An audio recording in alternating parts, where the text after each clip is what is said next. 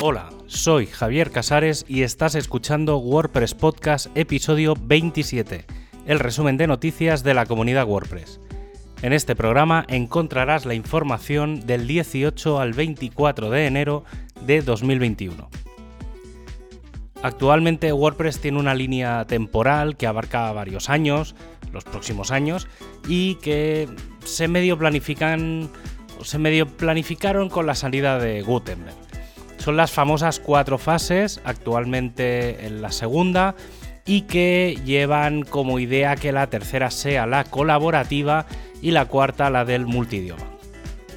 Pero estas fases no tienen una fecha clara, aunque sí una idea aproximada de en qué versión de WordPress podrían venir y por tanto siguiendo los ciclos actuales una fecha.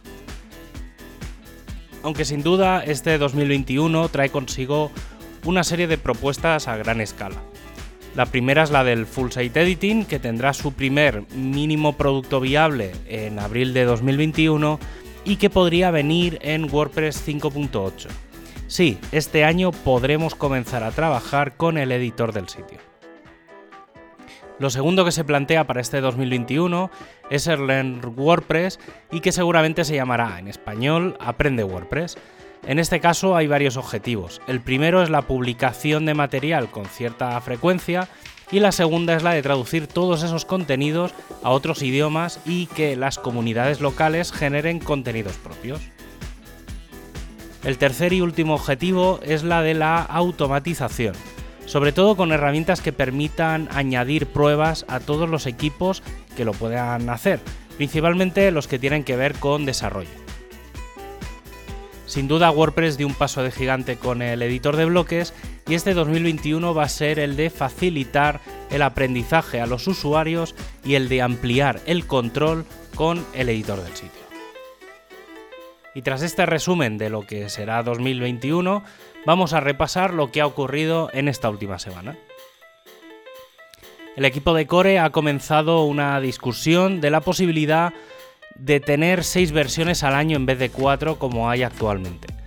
Esto reduciría los tiempos de desarrollo, aunque el foco se pone más en otros elementos que no la cantidad de lanzamientos, como en identificar cuellos de botella, tener claros los objetivos y comunicar con antelación los calendarios. Para WordPress 5.7 y posteriores se está buscando más ayuda. Los puntos más destacados son los de accesibilidad, testing y participación en las reuniones de Scrap, que son aquellas en las que se revisan con otros compañeros los bugs que hay abiertos y se trabaja en corregirlos antes del lanzamiento. Hay que recordar que en breve se lanzará WordPress 5.6.1 y que el 2 de febrero está previsto el lanzamiento de WordPress 5.7 Beta 1 que comportará la congelación de funcionalidades de esta versión.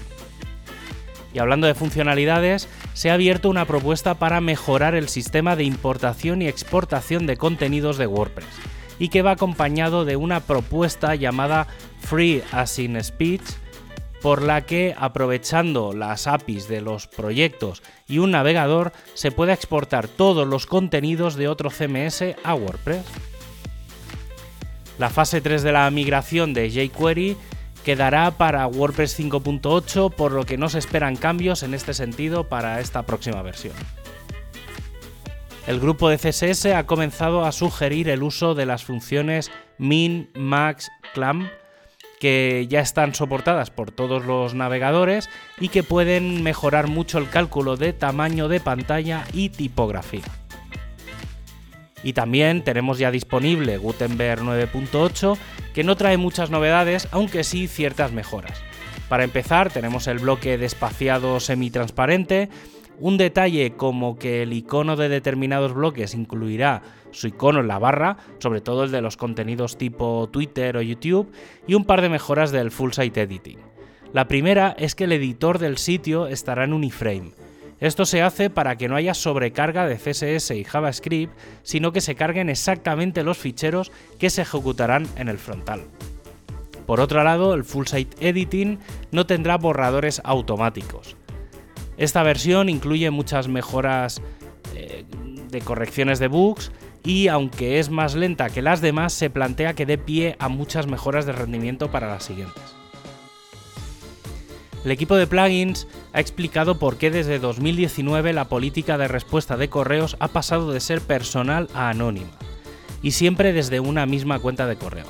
Y es que hace un par de años que se produjo una gran actualización en la política de plugins y la eliminación de muchos de ellos que provocó un ataque personal a muchos de los moderadores del equipo.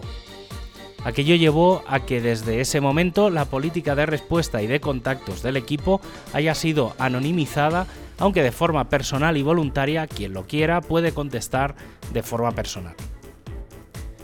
El equipo de Themes ha lanzado ya el 2021 Blogs en el repositorio oficial de WordPress. Se puede encontrar buscando TT1 Blogs. El equipo de accesibilidad ha comenzado a revisar los temas que tienen la etiqueta Accessibility Ready por la actualización de los requerimientos. El equipo de documentación tiene muy avanzado el WordPress Documentation Style Guide, uno de los proyectos del Google Season of Docs 2020 y que servirá de guía para toda la documentación generada por los equipos de WordPress.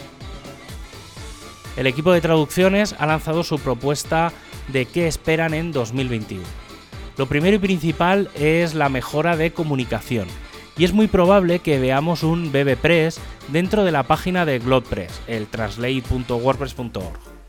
Un programa piloto existe en la página de Hebreo donde ya está implementado el foro y su funcionamiento. También tiene el objetivo de crecer en el equipo, tanto el global como para cada edición local, y para acabar una mejor clarificación de los procesos de aprobación. El equipo de training sigue haciendo una revisión de su handbook para ponerlo al día e incluir información de Learn WordPress Además, el equipo de español se ha implicado bastante en la propuesta de traducción de Learn WordPress y en las próximas semanas tendrá reuniones. Los equipos de la Comunidad de España siguen trabajando en varios frentes. Por un lado, el equipo de marketing ha comenzado un trabajo editorial para la publicación de artículos en el blog que encontraréis en la pestaña blog del sitio. Los primeros serán sobre seguridad y el futuro editor del sitio. Además, también se han retomado las reuniones de meta en las que se han propuesto varios cambios que afectan al sitio y al Slack. En este último, la propuesta es la de reorganizar los canales reduciendo a aquellos, entre comillas, oficiales, además de los útiles y eliminando los que no se han utilizado en mucho tiempo, con la posibilidad de poderse reabrir en un futuro. En la web, la propuesta es la de abrir una sección de eventos con las próximas meetups y WordCamps además de la propuesta de mejorar en la sección de colabora y de contacto. Y como despedida puedes escuchar este podcast en wppodcast.es con la transcripción y enlaces a las noticias para más información. O suscribirte desde Spotify, Apple Podcast o Google Podcast. Un abrazo y hasta el próximo programa.